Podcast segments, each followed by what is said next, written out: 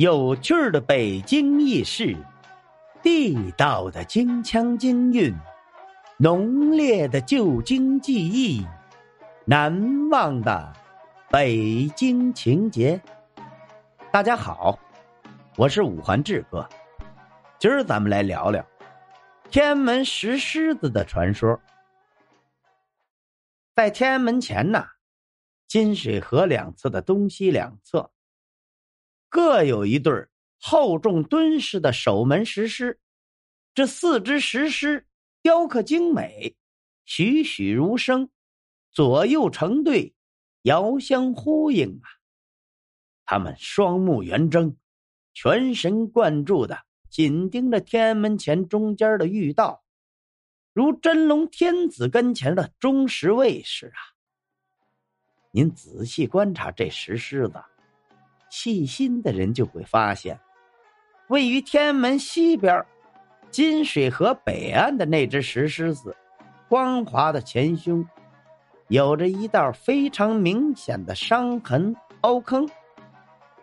守候在天安门前的石狮子，那本应应该是被保护的很好啊，却为何会有这么一道伤痕呢？是当年石雕工匠工作上的失误？还是后来有人故意破坏的。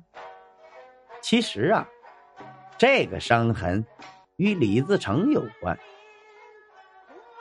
明朝末年，李自成带领起义军浩浩荡荡一路北上，攻破关口，连打胜仗，杀入北京城。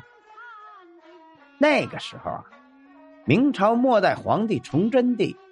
被李自成的起义军吓得跑到了景山，在那儿自缢了。而那些守城的官儿啊，根本抵御不了李自成的起义军。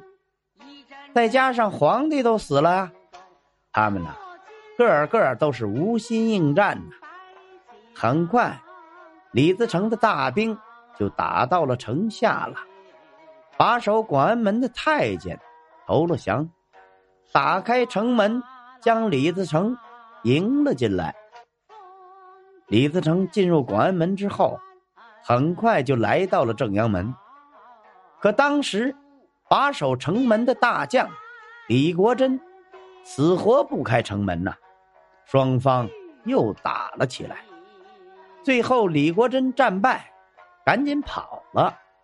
李自成便率领着起义军闯进了正阳门。进了大明门，大老远便看到一座高大的、上书“承天之门”的四个金色大字的城楼。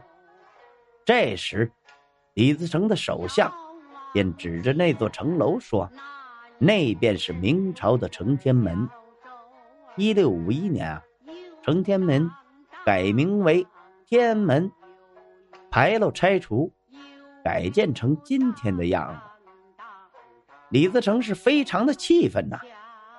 他随手举起铜胎铁背硬头弓，搭上一支千头飞羽长啸箭，吧嗒一声射将出去。但见流星飞红，正中天子。李自成大吼：“我看你还要成天！”李自成的话音没落，被起义军的将领们都齐声高喊，欢呼万岁呀！李自成带着起义军向承天门走去，看到在承天门牌楼的南北两面，各有一对白玉石狮子，这两对石狮子雕刻的真好啊！大伙儿都啧啧称奇。就在这时候。突然，一个士兵喊了一声：“王爷，小心！那石狮子后面有人影儿。”李自成听了，大声呵斥道：“胡说八道！怎么可能有人？”原来呀，李自成早就看到一个石狮子后面藏着一个人，只是没有声张。说时迟，那时快，李自成赶紧脱枪催马，就奔东面那个石狮子扎去。只听见“当”的一声，石狮肚子上被扎了一个枪坑，火星乱爆啊！只见后面跑出来一条人影，跌在了地上。士兵们赶快将那个人捉了起来。一看，原来是那李国珍。